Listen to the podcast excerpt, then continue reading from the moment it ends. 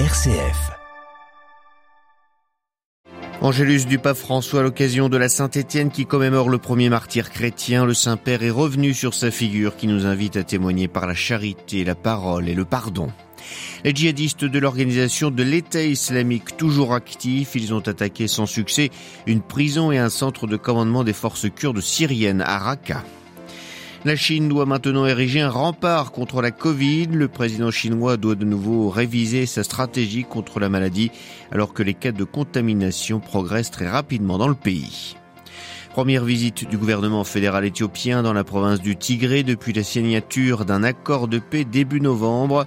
Visite pour superviser l'application de ce texte qui met fin à deux ans de guerre civile. En cette période de Noël, nous revenons dans notre dossier sur le sens de l'adoration des bergers de la Nativité à nos jours. Que représente-t-elle? C'est à suivre à la fin de ce journal. Radio Vatican, le journal, Xavier Sartre. Bonjour. Après la joie de Noël, l'Église célèbre le premier martyr. Hier, c'était la Saint-Étienne, jour férié au Vatican et dans de nombreux pays, dont l'Italie.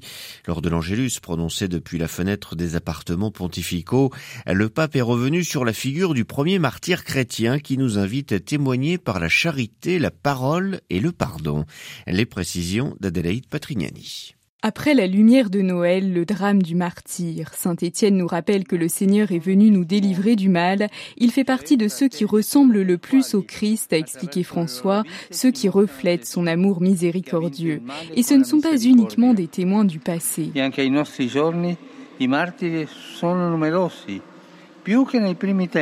Même à notre époque, les martyrs sont nombreux, a rappelé le pape. Aujourd'hui, prions pour ces frères et sœurs persécutés qui témoignent du Christ.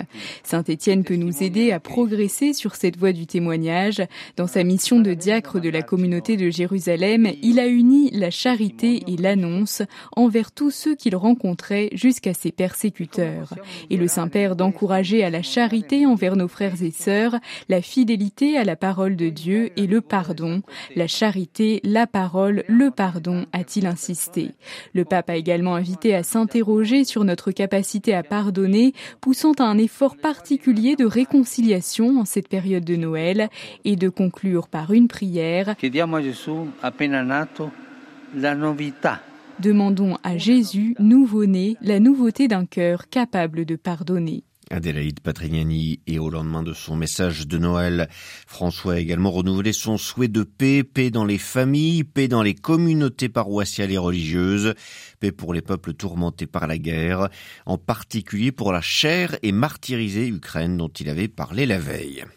Toujours en Europe, tension entre la Serbie et le Kosovo. L'armée serbe a été placée en état d'alerte après de récents incidents dans le nord du Kosovo. La situation y est très compliquée au dire du chef des armées serbes. Des tirs et des explosions ont été entendus après l'arrestation la semaine dernière d'un ancien policier serbe. Depuis, des manifestations ont eu lieu, des barrages ont été érigés. La CAFOR, la force de l'OTAN sur place, mène de son côté une enquête pour comprendre ce qui s'est passé. Tension également toujours forte entre l'Arménie et l'Azerbaïdjan. Des habitants de Stepanakert, la principale ville de l'enclave du Nagorno-Karabakh, ont manifesté ces derniers jours pour protester contre le blocage de l'unique route qui relie leur territoire à l'Arménie, un axe vital coupé par des manifestants azerbaïdjanais depuis plusieurs jours. Yerevan accuse Bakou de vouloir provoquer une crise humanitaire. Un conflit passé au second plan, c'est ainsi que le pape avait décrit la guerre en Syrie, pays où les djihadistes de l'État islamique n'ont toujours pas dit leur dernier mot. Hier, les forces de sécurité kurdes ont ainsi annoncé avoir déjoué une attaque de l'EI visant leur quartier général et une prison abritant des djihadistes à Raqqa, dans le nord de la Syrie. Six membres des forces de sécurité ont été tués. Un assaillant qui portait une ceinture explosive a également trouvé la mort. Les précisions de Paul Raifé. Les djihadistes ont attaqué un complexe des forces de sécurité kurdes dans la ville de Raqqa, ancienne capitale autoproclamée du groupe État islamique. L'objectif des assaillants était d'atteindre une prison dans laquelle sont détenus quelques 900 djihadistes, dont environ 200 cadres de haut niveau, selon l'Observatoire syrien des droits de l'homme. Après de violents combats, les forces kurdes ont pu déjouer ce plan et ont annoncé avoir capturé un des djihadistes. Le groupe État islamique a revendiqué l'attaque sur un compte de la messagerie Telegram, affirmant qu'elle a été menée par deux combattants dont un a pu prendre la fuite. À la suite de cet assaut, l'administration autonome kurde a annoncé l'état d'urgence à Raqqa et décrété un couvre-feu jusqu'à nouvel ordre dans la ville. Le 20 janvier dernier, des djihadistes avaient attaqué la prison de Hasake dans le nord-est de la Syrie. Une partie des 5000 détenus avait réussi à s'enfuir et d'autres ont pu désarmer des gardiens. Il a fallu dix jours aux forces kurdes pour reprendre le contrôle du centre de détention après des combats qui ont fait des centaines de morts dans les deux camps. Paul Khalife, Beyrouth, RFI pour Radio Vatican. Grâce présidentielle en Corée du Sud pour l'ancien président Lee Moon-bak, l'ancien chef de l'État âgé de 81 ans, avait été condamné en 2020 à 17 ans de prison pour corruption et détournement de fonds. Il avait été remis en liberté provisoire en juin dernier en raison de son âge et de maladies chroniques. Il avait dirigé le pays de 2008 à 2013. La Chine confrontait une vague sans précédent de Covid-19 après avoir mis le pays sous cloche pendant plus de deux ans et avoir levé du jour au lendemain toutes les barrières sanitaires. Le président chinois Xi Jinping ordonnait hier de bâtir un rempart contre la Covid et de protéger les vies en Chine. À Pékin, les précisions de Stéphane Pambrin. Il s'agit du premier commentaire public du président chinois depuis l'abandon brutal de la plupart des mesures sanitaires il y a trois semaines. Xi Jinping explique qu'il faut mener une campagne de santé patriotique plus ciblée et bâtir, je cite, un rempart solide contre le Covid-19, une façon de reconnaître que l'épidémie n'est pas terminée alors que le pays connaît une vague de contamination sans précédent depuis trois ans. Les autorités ne publient plus désormais les chiffres des contaminations et ne reconnaissent que quelques décès, bien loin de la réalité des hôpitaux débordés, des morts saturée et d'une pénurie de médicaments. On estime que près de 20% de la population chinoise est déjà contaminée. Cette levée des restrictions pourrait entraîner la mort d'environ un million de personnes ces prochains mois, selon les estimations de plusieurs études occidentales. Ce discours aux accents plutôt alarmistes de Xi Jinping tranche également avec l'annonce d'une réouverture des frontières et la fin des quarantaines pour les voyageurs en provenance de l'étranger à partir du 8 janvier prochain, une mesure qui enterrera définitivement la politique dite du zéro Covid. Stéphane Pambrin à Pékin pour Radio Vatican. Pas de trêve de Noël au Kivu. Les rebelles du M23 affrontent l'armée congolaise depuis dimanche dans les groupements de Bichoucha et de Tongo. Hier, des cas d'enlèvement de civils ont été euh, signalés. Ces personnes, une petite vingtaine d'après les témoignages des habitants, ont été emmenées à Rutshuru. Des progrès dans le processus de paix au Tigré pour la première fois depuis la signature de l'accord de paix du 2 novembre entre le gouvernement fédéral éthiopien et les autorités dissidentes du Tigré. Une délégation de ministres et d'industriels s'est rendue à Mekele, la capitale de la région. Une visite officielle pour superviser la mise en application de l'accord de paix saluée aussi par le porte-parole des autorités tigréennes, Jean-Charles Puzolu.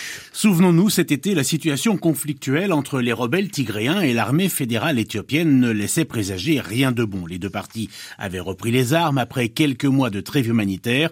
Le conflit avait éclaté en novembre 2020 et en deux ans, cette guerre, sans médias et sans images, déplace 2 millions de personnes et plonge plus de 13 millions d'autres personnes dans la dépendance de l'aide humanitaire uniquement pour survivre. Lorsque, sous l'égide de l'Afrique du Sud, accord de paix signé le 2 novembre dernier, l'espoir renaît. La visite de la délégation gouvernementale éthiopienne au Tigré hier marque une étape importante dans la mise en application des accords et les deux parties ont salué le caractère positif des discussions et la compréhension réciproque. Dans le cadre de ces accords de Pretoria, la ville de Mekele, la capitale régionale, a pu être raccordée au réseau électrique national le 6 décembre. La principale banque éthiopienne a annoncé peu après la reprise de ses opérations dans certaines villes et les communications ont commencé à être rétablis. D'autres services vont maintenant suivre, notamment le rétablissement des vols de et vers Mekele, et puis l'approvisionnement en médicaments qui nécessite encore d'être intensifié. Ces avancées et le fait que les deux tiers des rebelles aient été désengagés du front est pour le gouvernement éthiopien, je cite, une preuve que l'accord de paix sur la bonne voie. Jean-Charles Puzolu. Les États-Unis et le Canada, toujours frappés par une tempête hivernale sans précédent, selon un dernier bilan, 49 personnes ont perdu la vie ces derniers jours, dont 28 dans le seul comté de Buffalo, c'est près des chutes du Niagara, la frontière entre le Canada et les États-Unis. Certaines personnes ont été retrouvées mortes dans leur voiture ou dehors, d'autres sont décédées d'un arrêt cardiaque en essayant de déblayer la neige, alors que les températures sont encore glaciales.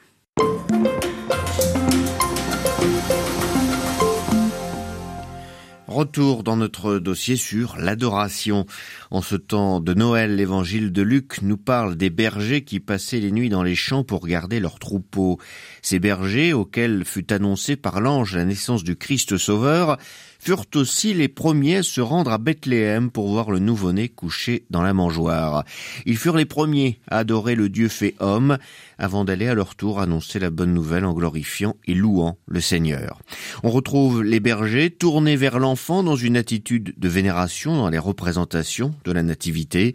Ce matin, nous nous penchons donc sur le sens de l'adoration, sur ce qu'elle représentait alors pour les bergers et sur le sens qu'elle revêt aujourd'hui. Nous en parlons avec le Père jésuite Jean-Paul Savy.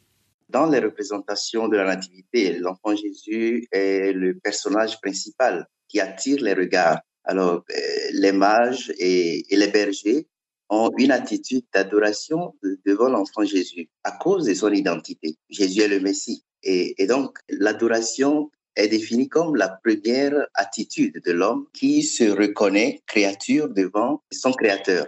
Et c'est donc une attitude de révérence et d'amour de celui qui se met en présence de Dieu et se laisse saisir par, euh, par sa grandeur et son amour. Pourquoi est-ce qu'aujourd'hui il serait important, plus que jamais au regard de la cacophonie d'une époque sécularisée, de retrouver le goût de l'adoration? Aujourd'hui, nous sommes euh, envahis par beaucoup de bruit et de distractions. Euh, il suffit de prendre l'exemple de, nos téléphones portables. Euh, nous avons plein de notifications, de messages, etc. qui viennent et qui nous distraient un peu. Alors l'adoration comme euh, attitude envers euh, notre Créateur euh, nous appelle au calme, à une attitude de recueillement. Donc l'adoration euh, nous permet de devenir des hommes et des femmes euh, de profondeur. Que peut-on apprendre des bergers autour de l'enfant, de cette euh, spiritualité pastorale? Les bergers, ce sont des personnes modestes de la société, mais que Dieu a choisi pour leur annoncer la naissance de Jésus, donc leur simplicité. La deuxième chose, c'est la diligence. Juste après l'annonce de l'ange, les bergers se sont mis en route pour Bethléem. Et donc, nous devons aussi être diligent à écouter les appels du Seigneur, le Dieu qui nous parle à travers notre vie, les événements, à travers les amis, etc. La troisième chose, c'est l'annonce du Christ. Après euh, la rencontre avec Jésus, les bergers euh, sont partis raconter à d'autres leur expérience du Christ. Nous devons aussi être capables de pouvoir parler de Jésus à d'autres personnes, non seulement par nos paroles, mais aussi par nos gestes. Et la dernière chose, c'est la louange de Dieu savoir rendre grâce et glorifier Dieu pour l'expérience vécue, même si, bon, des fois, euh, nous vivons des expériences moins bonnes. En quoi l'adoration est-elle un mystère? Quand on parle de mystère, souvent c'est quelque chose de secret, quelque chose de caché, disons d'inaccessible à la raison humaine. Mais Dieu se révèle euh, à nous comme il veut et quand il veut. Donc le mystère dépasse la, les limites de la, de la raison humaine. Et dans ce sens-là, l'adoration, qui est un, acte de foi, est un mystère, dans le sens que Dieu, qui fait l'objet de notre adoration, reste un être qu'on ne peut jamais saisir totalement, mais qui se révèle à nous à travers euh, notre vie. Donc c'est un don gratuit de Dieu euh, de se révéler à nous euh, et cela peut aussi passer à travers euh, euh, l'adoration. Que nous dit Dieu avec son incarnation en petit enfant? Cette question me, me rappelle un peu la méditation des exercices spirituels de Saint Ignace sur l'incarnation. Et Saint Ignace dit, ici, je me rappellerai comment les trois personnes divines, contemplant la surface de la terre couverte d'hommes et voyant que tous se précipitent en enfer, décrètent dans leur éternité que la seconde personne de l'auguste Trinité se fasse homme pour sauver le genre humain. Dans cette méditation, je, vois que ce que Dieu nous exprime à travers euh, l'incarnation, c'est son amour infini, simplement. Dieu qui nous aime tellement euh, jusqu'à nous envoyer euh, son Fils pour nous sauver. Interrogé par Jean-Charles Pujoli, le père Jean-Paul Savy, jésuite, était l'invité ce matin de Radio Vatican.